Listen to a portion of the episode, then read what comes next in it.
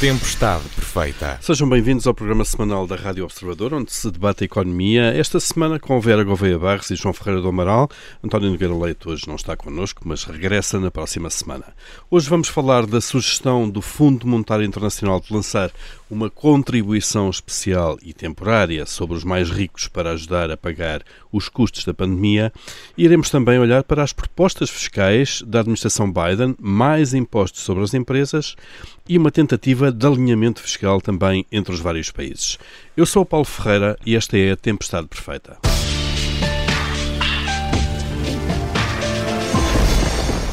Mas vamos então começar por essa proposta do FMI que foi anunciada por Vítor Gaspar, nosso velho conhecido, uma contribuição especial e temporária a cobrar aos mais ricos uh, ou os que mais ganharam com a crise. Isto, obviamente, para tentar compensar uma parte já dos custos uh, desta crise pandémica. Uh, Vera Gouveia Barros, bom dia. Começando por si, faz sentido olhar para esta, para, para esta proposta um, de, do FMI e perceber que ela pode, de facto, ajudar a, a combater estes custos? Bom dia eu acho que faz todo o sentido. Aliás, esta proposta uh, já tinha gerado não uma discussão racional, mas um grande alarido quando surgiu, feita pela, pela Susana Peralta, que foi erradamente citada numa capa de, de, jornal numa entrevista que deu, mas eh, basicamente. Na altura houve uma expressão que, que, que no fundo irritou muita sim, gente. Sim, irritou muita a, gente. A burguesia mas... do, do, do, teletrabalho, foi isso mais que pois, enfureceu as pessoas, talvez. Eu, por acaso, acho que o que mais enfureceu as pessoas não foi a burguesia do teletrabalho, mas foi o facto dela ser citada como quem deve pagar a, a crise. E, e, esta parte do quem deve pagar a crise não está de facto naquilo que a Susana Peralta disse. Eh, ela fala da burguesia do teletrabalho, que eu acho que se aparecesse numa frase como a burguesia do teletrabalho tem tido dificuldade em conciliar a vida profissional com a vida familiar, não geraria qualquer fururu, mas isso já são especulações minhas claro. e fugir um bocadinho ao tema. Aliás, eh, esta ideia também já tinha já tinha sido lançada por Miguel Poiás Maduro, portanto não há aqui uh, nada de propriamente muito inovador. E eu olho para isto com uma abordagem dicotómica. A primeira pergunta que eu faço é: acham que as pessoas que têm tido a sua atividade económica, a sua atividade profissional parada para nos proteger, para proteger a saúde pública, a saúde de todos nós, devem ou não devem ser compensadas por isso. E a minha resposta, que já aqui dei até com recurso à analogia de quando expropriamos um terreno para construir uma qualquer infraestrutura pública, é a de que sim, estas pessoas devem ser compensadas por estarem obrigadas a, a, a, a estarem cerradas para nos, uh, nos proteger.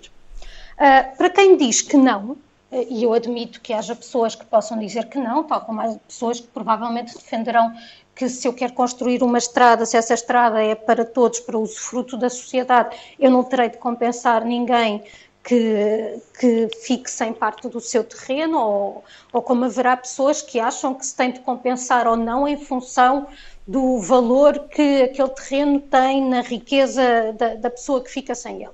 Eu acho que devem ser compensadas. Uhum. Achando que devem ser compensadas, isso representa despesa e, portanto, nós temos três hipóteses para, uh, para, uh, para essa despesa. Uma delas é não fazer um aumento de despesa total e irmos ao orçamento e fazer uma simples reafetação. Tirar, tirar de, de uns sítios para, para colocar Tirar aqui. de um sítio claro. para pôr nos outros. Claro. Uh, há ideias de onde se pode ir buscar. Uh, aliás, a Susana uh, também na entrevista que deu referia isso, falava, por exemplo, da TAP. portanto, para mim também me parece que há, há, se pode fazer uma melhor gestão da, da despesa, mas também digo que o investimento público nos últimos anos tem sido reduzido, uh, o investimento público é naturalmente o sítio onde é mais fácil cortar, mas se ele não existe, eu não posso cortar nele e, portanto, vou andar sempre aqui numa lógica mais até de uh, uh, redistribuição de despesas sociais, o que me parece que não é aquilo que se quer. Não vou cortar nos abonos de família ou noutros apoios para.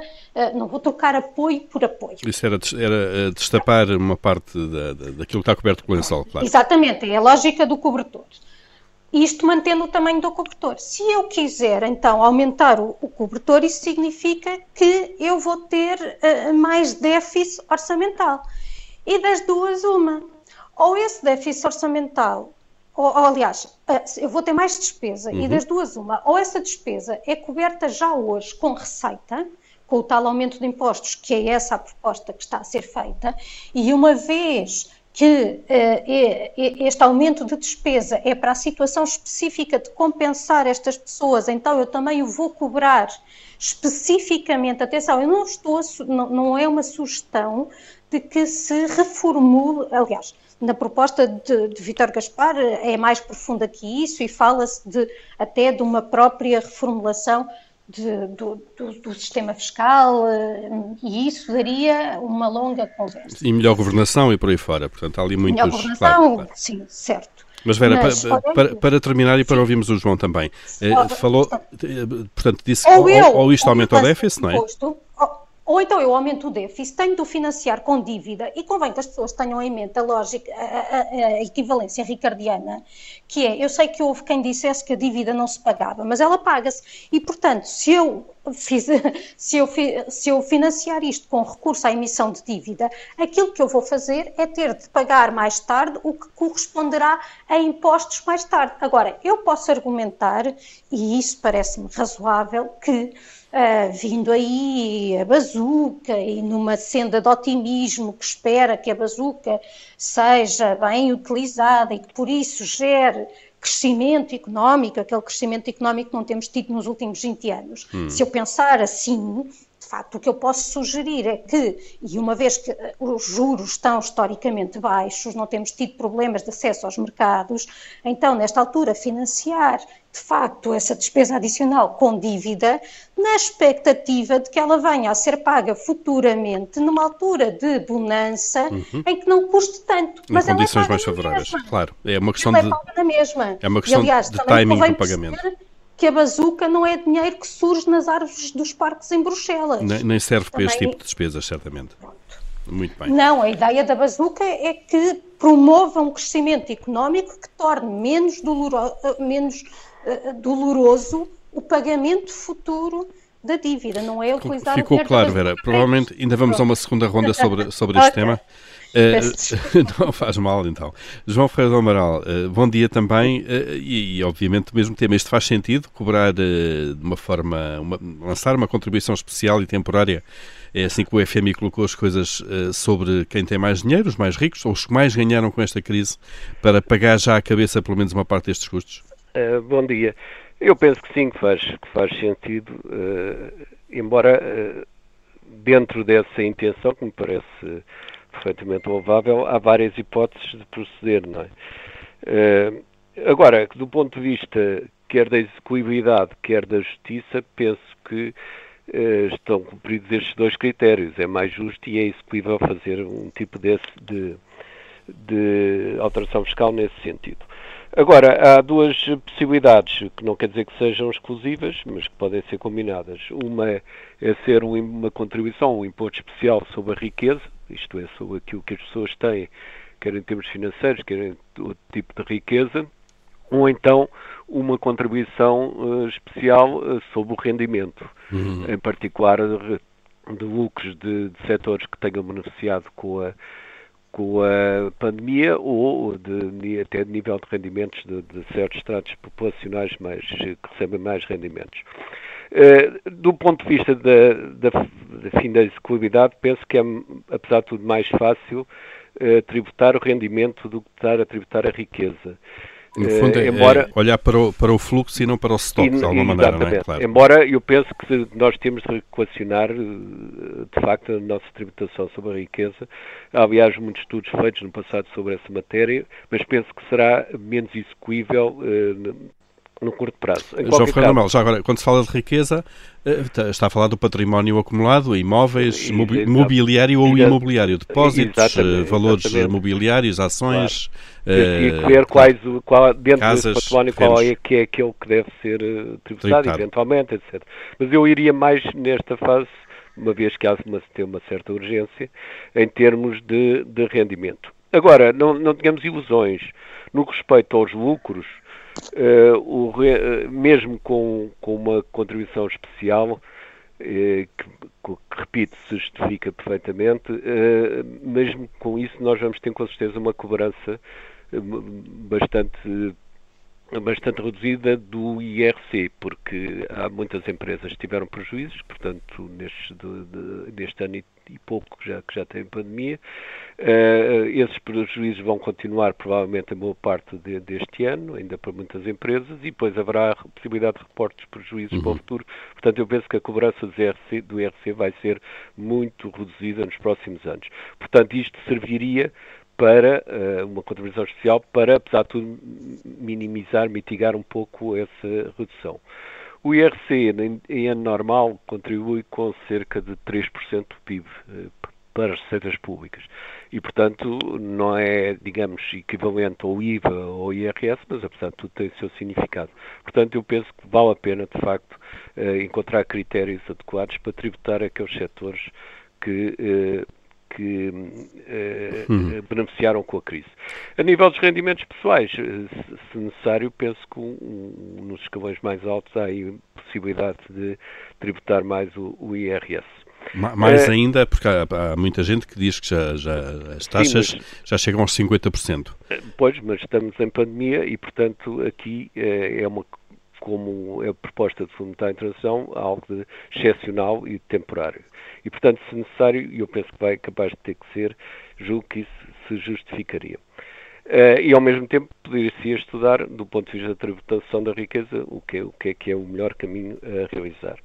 Tudo isto aponta para aquilo que me parece essencial, eu penso que terei a oportunidade de voltar aqui neste programa, que é uh, haver um programa de transição que, tem, que tenha a ver com as finanças públicas, em particular uh, os, os, impostos, mas não só, também as despesas, e tenha a ver também com a questão das moratórias. É porque vamos, desejavelmente, vamos ter uma recuperação económica, penso que ainda este ano, e julgo que tudo aponta para isso, mas não é por milagre que a situação vai ser reposta como era antes. Ainda vai haver uma transição de alguns anos antes que isto entre, pode-se dizer, nos eixos, se, uhum. entrar. E, portanto, julgo que um dos temas desse plano de transição devia ser a, aquilo que é, a, a, as, são as opções fiscais, na certeza que são precisas algumas opções excepcionais, mas elas não se poderão eternizar como muitas vezes é o defeito das nossas alterações excepcionais, é que depois acabam por se eternizar ao longo do O temporário tempo. é pouco temporário, claro. Muito, muito. E, portanto, claro. penso que é, é necessário uh, olharmos para os próximos, digamos, dois anos, dois anos e meio, como um período de transição Uh, supondo que há de facto a recuperação económica, e eu estou esperançado nisso. Até aparecer a recuperação uh, e equilibrar melhor as contas. Exatamente. Uhum. Deixe-me só, mais, entre aspas. Uh, antes de, de, do fim desta primeira parte, fazer aqui uma, mais uma pequena ronda, pedindo-vos agora muita capacidade de síntese. Vera, uma medida destas poderia, pode ser avançada por países isoladamente, sem o perigo eh, por exemplo, estamos a afastar ou pessoas com mais rendimentos, eh, que já são muito tributadas, ou empresas que, que, que vão à procura de mercados com, com mais baixa tributação, ou, ou deveria preferencialmente eh, ser alinhada internacionalmente? Uma medida dessas tem nestas circunstâncias como tem no resto. Aliás, esse é um debate que mais aprofundado podemos fazer sobre a questão da tributação, porque de facto houve sempre a tendência de se considerar o capital mais móvel que os trabalhadores, mas nós hoje em dia sabemos que também no trabalho existe grande mobilidade internacional e, portanto, há esse perigo de facto de quando eu taxo demasiadamente o rendimento, estou a afastar as pessoas que são mais produtivas e, e, e por isso mais bem remuneradas. Sobre isso podemos discutir e eu acho que faz sentido a proposta uh, que, o, que, que o Luís Aguiar Conraria tem apresentado de substituirmos o nosso sistema de tributação uh, virando para o consumo. Ele escreveu já vários artigos sobre é isso. isso. É, tributar menos o rendimento uh, e mais o, o consumo. Sim, a Isabel Horta Correia também tem um, um, paper sobre o assunto, portanto acho que esse é um debate que vale a pena fazer. E, e podemos fazê-lo um pouco na segunda parte também, quando falámos naquela proposta da, da, da administração Biden de tentar criar um mínimo internacional para, para impostos sobre empresas. Uh, vem a propósito disso. João Ferreira Normal, a mesma questão. Uh, podemos avançar sozinhos neste tipo de medidas, mesmo que temporárias, ou uh, se houvesse aqui um alinhamento internacional, era melhor? Eu penso que sim, claro que se houvesse seria, seria bom, mas não tenhamos ilusões, nunca haverá até em tempo útil, não é? Isto é uma coisa que, que tem de ser implementada rapidamente, porque senão deixa de ter oportunidade não fará sentido. Uhum. Agora, se ficou ficar claríssimo que que vai ser temporário de facto e que, que, tem a ver com uma situação excepcional, penso que não, não haverá uh, dificuldade em, em, aumentar, enfim, com razoabilidade, como é evidente, a tributação. Eh, se vamos esperar que haja uma uniformização na União Europeia e depois uma uniformização mundial, é evidente nunca mais podemos esperar sentados que nunca mais haverá o que é que seja. Uh, em relação ao consumo, há, há um aspecto importante. Eu não tenho nada contra em termos, em situação normal com a tributação de consumo, é uma proposta que tem sido feita ao longo do tempo e que faz algum sentido. Uh, mas no, no, imediato penso que não, que não é aplicável, porque de facto é um pouco o contrário que nós, que nós temos, estamos a ter. Nós estamos a ter uh, aumento de poupança pelas más razões, é que as pessoas têm medo de consumir. E isso está-nos a prejudicar de facto a recuperação económica também. Portanto, eu penso que não devemos desincentivar nesta fase o consumo, isso até será bom do ponto de vista das receitas fiscais, nomeadamente do IVA, e portanto não me parece oportuno enverdar por esse caminho agora. Uhum. Daqui a um ou dois anos, se as coisas entrarem nos eixos, penso que será de Mudar então isso. Muito bem, são temas que sobram ainda para a segunda parte, que vem já a seguir às notícias. Voltaremos então com Vera Gouveia Barros e João Ferreira do Amaral.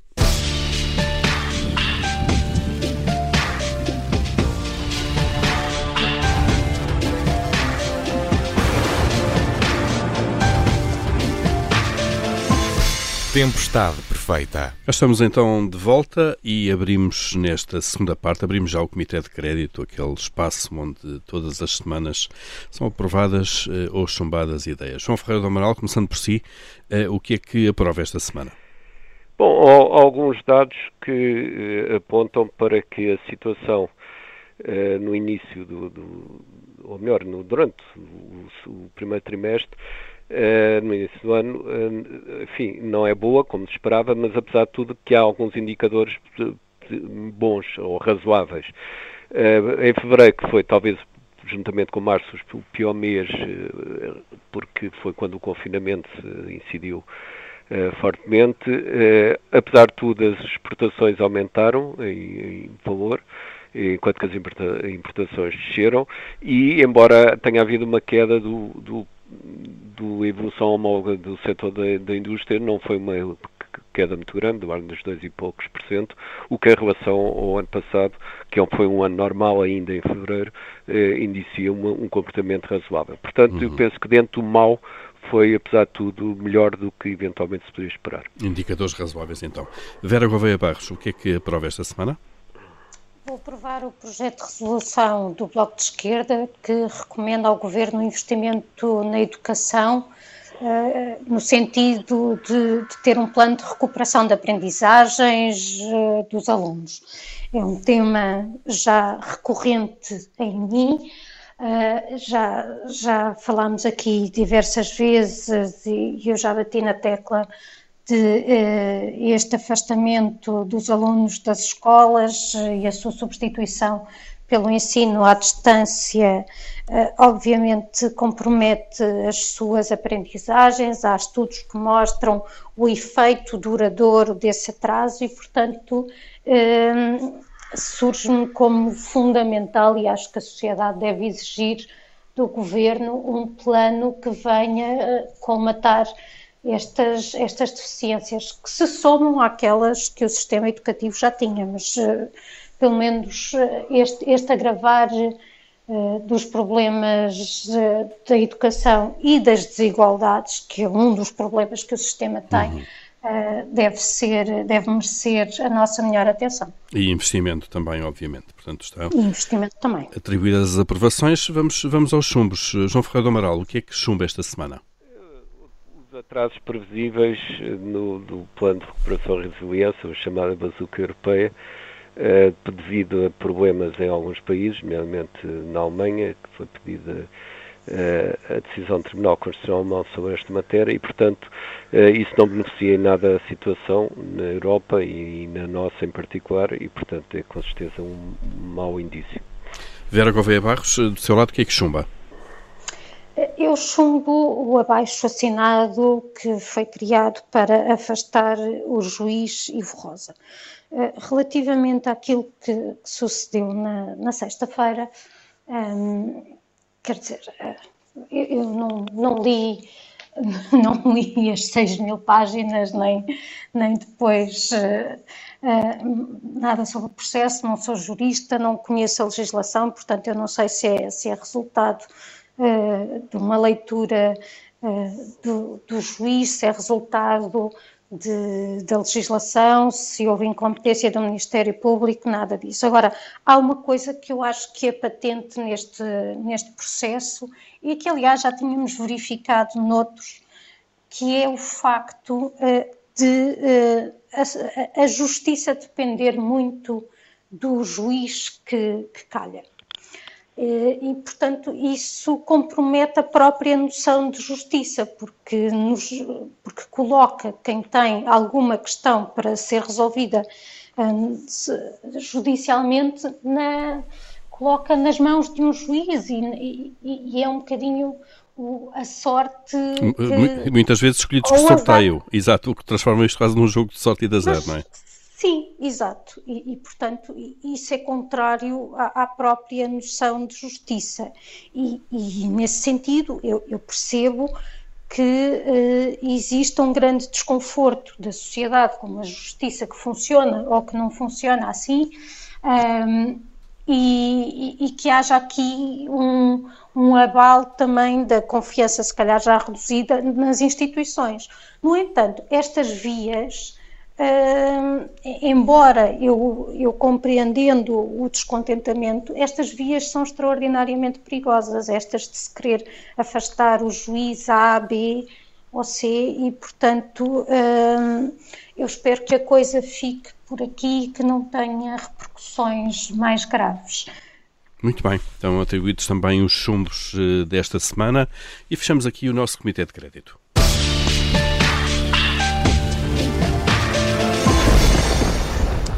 Agora vamos atravessar o Atlântico para perceber o que é que está a passar do lado fiscal nos Estados Unidos, um, um tema que já há pouco de alguma forma foi aflorado também aqui, eh, e partimos para, para, para esta conversa com dois factos. Joe Biden que vai aumentar o imposto sobre as empresas. Vamos lá, o nosso IRC para facilitar, depois há pequenas, eh, pequenos impostos estaduais, nós também temos as derramas municipais, mas lá eh, ele vai aumentar de 21% para 28%. Atenção que Trump há três anos tinha baixado de 35% para 21%, portanto há aqui só meio caminho que é reposto por Joe Biden. E depois há uma proposta que foi apresentada publicamente pela Secretária de Estado do Tesouro, Janet Yellen, de, no fundo, acordar entre vários países o imposto mínimo global sobre as empresas, um assunto que está a ser discutido no âmbito do G20 e que, no fundo, pretende eh, travar de alguma forma, ou pelo menos limitar, a concorrência fiscal que é feita por alguns países. João Ferreira do Amaral, pegando nisto tudo, um, qual é o seu entendimento sobre isto?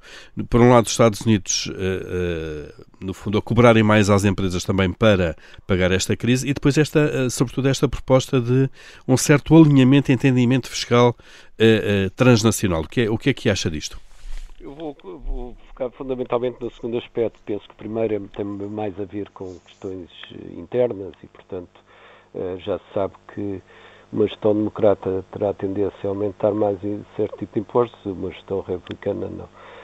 Uh, agora, em relação ao, ao, ao, que se passa em termos internacionais, em termos globais, é claro, penso eu, para toda a gente que, e não é segredo para ninguém, que eh, de facto os, os, Estados Unidos têm hoje uma atitude muito diferente do que tinham há 20 anos atrás relativamente à globalização. Uh, isso foi patente na gestão Trump, num certo sentido, e agora está a ser patente também na gestão Biden, noutro sentido, ou se quiser, num sentido que tem, apesar de tudo, algumas, alguns pontos de contacto. Uh, e, portanto, um dos aspectos da globalização que, que naturalmente afeta muito a, a, vida dos Estados é justamente a tributação e a possibilidade das empresas de escolherem, digamos, uh, localizações mais propriamente por causa dos impostos do que, do que devido a, a, razões à partida uh, economicamente mais, mais uh, importantes. Eu penso que nesta questão dos impostos a nível global há duas questões que deviam ser separadas, do meu ponto de vista. Uma é a evasão ilegal de impostos, isto é, empresas ou outras entidades ou pessoas que fogem aos impostos de forma ilegal, e outra que tem a ver com uh, uh, as opções por países que têm menor imposto e, portanto, não há uma fuga propriamente. Uh, Como a Holanda, o, o, exemplo da Holanda aqui na União Europeia, por exemplo. Ou a Irlanda, ou a Irlanda, claro. Muito. em relação à invasão, penso que o mundo não quer acabar com, a, com grande parte da invasão porque não quer, porque tem muito a ver com os paraísos fiscais e com os, os offshores e, portanto, quando se estão recordados, quando foi a crise de 2008, o G20 acordou que agora é que ia ser e que ia acabar com os offshores não controlados, etc. E, tal, e a verdade é que muito pouco se fez nessa matéria e continuam a existir, que não tem, do meu ponto de vista, nenhuma justificação económica. O offshore não é, não é uma zona franca tradicional que essa tem uma justificação quando se trata de investir para o benefício da zona. Trata-se apenas de uma forma de lavar dinheiro sujo e muitas vezes de, de fugir aos impostos. Portanto, não vejo que isso se tenha eh, melhorado muito desde o início da crise de 2008. Uh, apesar de tudo, pode ser que com esta atitude menos, menos globalizante a todo o custo dos Estados Unidos, pode ser que um dia se consiga melhorias nessa, nessa situação. Uhum. Em relação a outro tipo de, de, não fuga, mas de redução de impostos, penso que sim, que é uma, uma das formas de, de tentar que, que isso deixe de ser o critério fundamental para aproveitar-se de situações dos diversos países. Uh, pode ser uma forma de exigir um pagamento mínimo de impostos, mas no ponto de vista europeu em que nos inserimos, é evidente que isso só pode ser feito, mais uma vez, com uma, um acordo unânime, uhum. unânime de todos claro. os países. Eu penso que isso será muito difícil. Aliás, como se tem visto, não é? Como se tem visto para coisas até Nem, nem internamente se consegue alinhar. Uh, Exatamente. Portanto, das duas, uma, ou uh, se deixa uh, ter esperança na existência de um acordo, ou então o que me parece mais adequado é dar alguma margem de manobra nacional a que eh, cada país possa fazer dentro do, dentro do contexto que não, nunca será fácil, mas que possa fazer alguma coisa nessa matéria. Colocando caso, margens talvez mínimas de, de imposto. Por é uma uhum. impossibilidade uh, e isso penso que, que não, não vejo nada nos tratados que seja impeditivo disso fazer não é intromissão na política fiscal, porque fica sempre cada país eh, com uma margem de manobra, claro. Exatamente. Eh, Vera Gouveia Barros, também o seu olhar sobre estas, estas propostas eh, vindas dos Estados Unidos.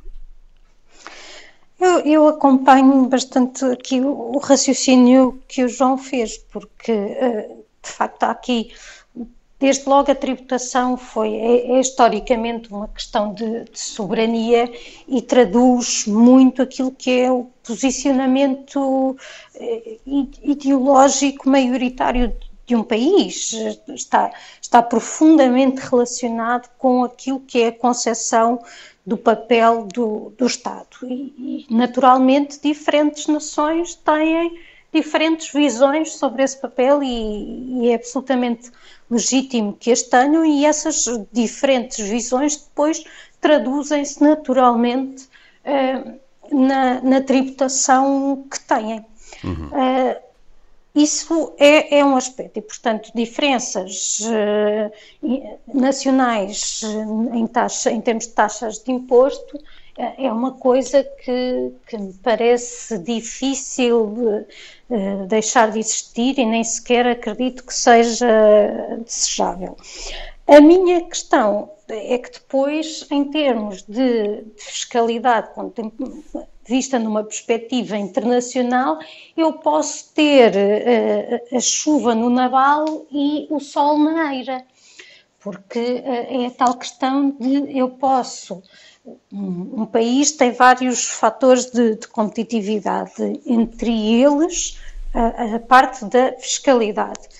E o que, o que neste momento acontece é que eu posso decidir ter a minha atividade uh, produtiva num determinado país que me oferece melhores condições do ponto de vista dos indicadores de formação de recursos humanos, de celeridade da justiça, de desburocratização, todos esses aspectos, mas que se fiscalmente não for muito atrativa, também consigo uh, resolver esse problema. E essa parte, eu acho que nós temos de separar aqui, de facto, as duas questões entre aquilo que é uma opção por sistemas uh, fiscais mais amigos, ainda que depois eu possa ter uh, uhum. outras possa ter eh, outros custos noutros, noutros fatores, e isso é normal, é um, é um raciocínio que as empresas fazem normalmente, eh, avaliam uh, o, que é, o, que é que, o que é que mais valorizam. Outra coisa são os comportamentos de, de fraude e de evasão fiscal, até claro. depois associada a branqueamento de capitais, e isso sim necessita de, de uma ação concertada. É algo que um, é, é, algo que um país por si só não não consiga, não consegue, de facto. Não é, é, consegue Os offshores, basta haver um no mundo que. Pronto, mas a questão é mesmo claro. essa, é dos offshores, portanto, a, a, quem tem o offshore vai ter sempre tendência a, a desviar, não é? Claro. Vera, no, no, no, fundo a questão que está a colocar é, é da, da, facilidade com que hoje em dia se separam, se quisermos, aquilo que é a atividade eh, económica das empresas, o sítio onde estão as fábricas, eh, os trabalhadores, onde se produz de facto, e depois, o, o se quisermos, o, a facilidade com que administrativamente se transfere a sede, eh, e isso é só um formalismo uh, burocrático para outro país, eventualmente, ou para outro regime fiscal, não é? Uh, Sim, isto é, desligar uma coisa da outra, o sítio onde está o consumo e a produção, claro em fiscalidade, mas, mas sim, há, há mecanismos que permitem uh, algum tipo de, de, comportamento a esse nível. Uhum. Uh, a União Europeia tem em cima da mesa planos, eh, enfim, fala-se também já há alguns anos disto. Não há muitos, porque é um fenómeno recente, sobre as, as grandes tecnológicas, por exemplo. Estamos a falar do, do, do, Google, do Facebook, da Amazon, que vendem globalmente, vendem online, a sua atividade é online, mas, mas pagam muito poucos impostos em países, na maior parte dos países onde operam. Acha que, Vera, indo aqui para a questão da concertação na Europa, acha que a Europa consegue de facto chegar a acordo sobre este, estas matérias ou é tudo tão complicado, os, interesses são tão, tão, diversos que isto vai sendo adiado para, para as calendas? Eu, eu sei que não tem uma bola de cristal, não é? Não tenho, mas, mas aqui se calhar a bola de cristal não é tão necessária, porque nós vemos que a Europa tem tanta dificuldade em chegar a acordo relativamente a tantas coisas que eu acho que esta é só mais uma na qual vai ser difícil obter e, e, provavelmente daquelas em que, vai, em que vai ser mais difícil, porque noutras que pareceria fácil, não é? Nós vimos, nós vimos a dificuldade que foi, por exemplo, na aprovação de, de, da bazuca, com os, com os problemas que houve, uh, que era uma coisa que interessava basicamente uhum. a, a, todos os Estados, todos eles vão, vão, ser, é verdade que também são contribuintes naturalmente, não é? Portanto, é a tal história do dinheiro não nascer nas árvores.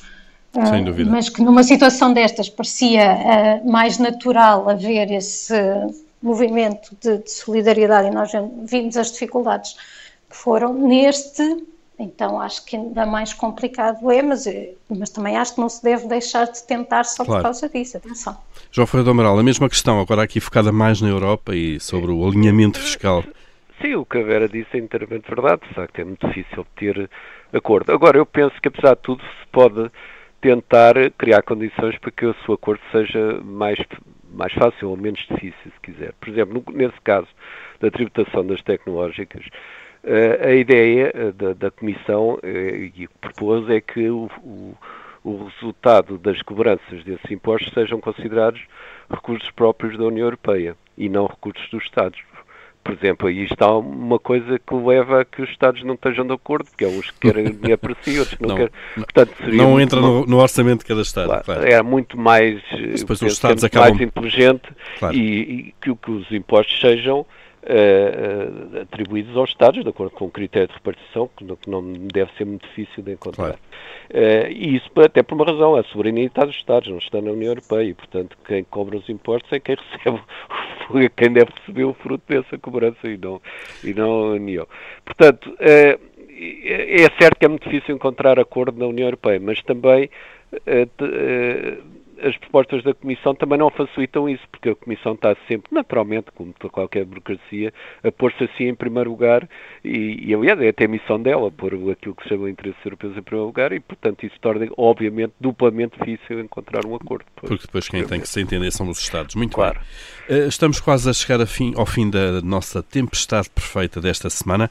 Temos ainda, desta vez, espaço para a rubrica, a tal rubrica eh, eh, de tirania individual de todas as semanas. A semana passada não tivemos.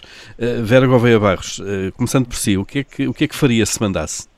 Eu vou ser uma tirana internacional esta semana. Muito bem. E, e infelizmente, conforme previa há oito dias, aquilo que tinha aquilo que tinha pensado ordenar mantém-se mantém atual. E, e trata-se de eh, enviar ajuda e não apenas ajuda humanitária, mas ajuda a resolver a origem do problema para Moçambique, para Cabo Delgado. Nós estamos eh, a assistir a um verdadeiro drama que já se arrasta e, e eu penso, pergunto-me se, se vai ser necessário, à semelhança daquilo que sucedeu na Síria, começar a ver imagens de cabeças empaladas para, para nos comovermos e percebermos que alguma coisa precisa de ser feita. Muito bem, tá. então o CEO mandasse da Vera ditado ajuda urgente para Moçambique e Cabo Delgado. João Freire do Amaral, do seu lado, se mandasse? Se mandasse, de acordo com a viagem que eu referi na primeira parte, preparava um plano de recuperação, ou de transição, melhor dito, eh, para depois da recuperação económica se iniciar, que abrangia-se questões de política fiscal, eh, nomeadamente, mas também de questões relativas aos moratórios e a forma de eh, retomar eh, uma situação que, que, enfim, que não desequilibre o sistema bancário, mas também não leva empresas e pessoas a ficarem em situação... Ter um plano de saída definido, não é? Saída e de, de recuperação da normalidade. Será uma coisa que eu penso como disse, dois anos, dois anos e meio, contando com este ano, portanto, poderá ser feita. Agora, a dificuldade que eu vejo é a dificuldade política de acordo entre, entre partidos. De facto, as questões tornaram-se muito mais difíceis do ponto de vista orçamental. Eu recordo que já o ano passado tínhamos chamado a atenção que uh, o novo confinamento iria levar a dificuldades orçamentais e penso que isso hoje está mais difícil de se, de se acordar face àquilo que sucedeu relativamente aos apoios, aos novos apoios às famílias e às empresas. Mas, hum. enfim, se houver uh, inteligência política, penso que será possível fazer um, um, programa neste sentido. Mas muito bem, estão então colocados em cima da mesa as vossas vontades neste seu mandato e, e chegamos assim ao fim deste Tempestade Perfeita com Vera Gouveia Barros, João Ferreira do Amaral. Para a semana cá estaremos novamente, também com António Nogueira Leite. Até lá pode sempre ouvir-nos uh, em observador.pt. Bom dia.